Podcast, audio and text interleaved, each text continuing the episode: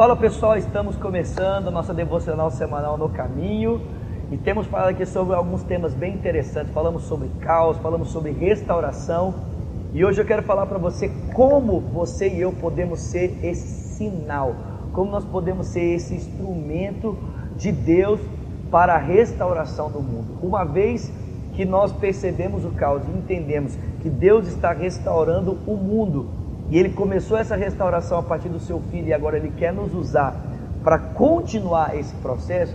De que forma eu e você podemos ser esse sinal? Né? Jesus falou isso em, em Marcos. Ele disse: Olha, ide por todo mundo e pregai o evangelho. E esses sinais seguirão aqueles que creem. Então perceba, ele falou de sinais. Você já deve ter andado pelas ruas, já deve ter visto aí as placas, principalmente se você dirige, né? Então já deve ter visto placa. Gente, as placas apontam para algum lugar. Né? A placa não, te, não, não é o lugar que você quer chegar, mas ela aponta para algum lugar. Então, Jesus disse que nós iríamos produzir sinais. Os sinais seguirão aqueles que creem. Então, o milagre não é em si uma coisa né, fixa. Não é, não é esse o propósito. Nós, nós não estamos apontando para a cura. Nós não estamos apontando para o falar em línguas não é um fim em si mesmo, isso são sinais que apontam para algum lugar, são sinais que indicam alguma coisa. Então, à medida que nós temos atitudes, conforme descritas ali em Marcos, é, Marcos 16, a partir do verso 15, diz por todo mundo pregar o Evangelho e os sinais vão seguir aqueles que creem. À medida que nós nos deslocamos na história, produzindo esses sinais, nós apontamos para algum lugar, apontamos para um reino, apontamos para o governo de Cristo que há de ser estabelecido entre nós, né? É esse novo mundo que nós estamos apontando, esse novo momento da história em que Deus há de restaurar todas as coisas. E como é que eu e você podemos ser esse sinal? De que forma nós podemos cooperar? De que forma nós podemos levar adiante? Né? Se Deus começou a restauração do novo mundo pela ressurreição de Cristo e agora está nos inserindo nesse projeto, de que forma nós podemos cooperar com isso? Gente, nós podemos cooperar com isso de uma forma muito simples. É a partir da nossa comunhão com Deus, a partir do nosso relacionamento com Deus, externarmos os atos de Deus para o mundo. Gente, isso aqui é, é, é, parece simples de entender, mas às vezes colocar na prática é um pouquinho mais difícil.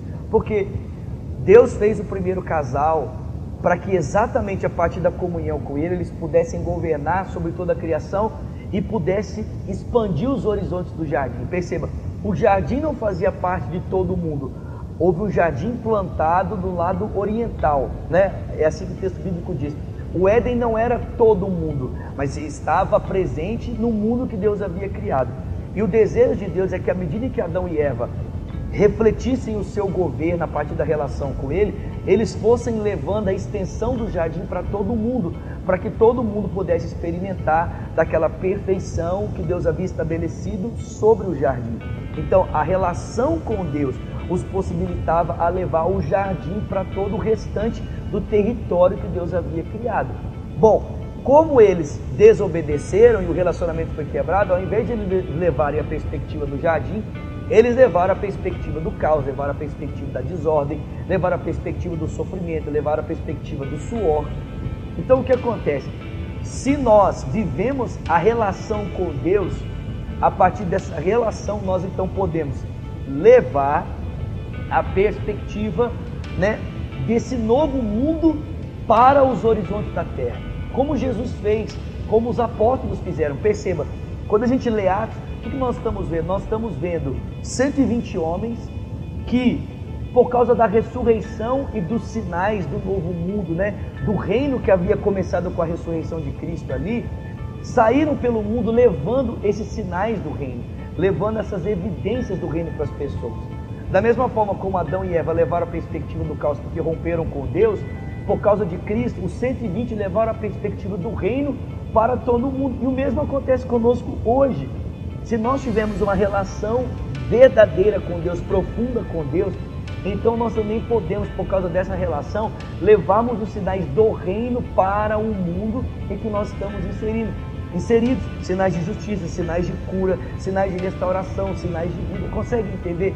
É por essa razão que nós estamos aqui. Então há um caos. Deus criou o mundo em perfeição e há um caos. Nós percebemos que só há uma forma significativa de responder e enxergar esse caos, a perspectiva do cristianismo. Então, se o cristianismo é a única percepção clara sobre o caos, sobre o caos, também é a única percepção clara sobre a resposta, sobre a solução, sobre a redenção. E a percepção do caos e da redenção é Jesus Cristo. O cristianismo nos leva a perceber o mundo como ele é e como ele pode ser restaurado. E agora nós estamos falando que Deus também nos quer fazer sinais da restauração, sinais da transformação, sinais que levam esse avanço do novo reino, do novo mundo para as pessoas, ok? Olha, gente, eu não estou falando de nova era aqui, tá bom? estou falando de um novo mundo, uma nova criação, novos céus e nova terra, conforme descrito para nós lá em Apocalipse, capítulo 22, ok? Vou deixar com você as nossas redes sociais, vão aparecer na sua tela, o telefone, o nosso e-mail. Você pode entrar em contato conosco, vai ser um prazer poder servir você. Peço que você se inscreva no canal, ative o sininho, compartilhe com outras pessoas. E se Deus quiser, semana que vem estaremos juntos. Deus abençoe.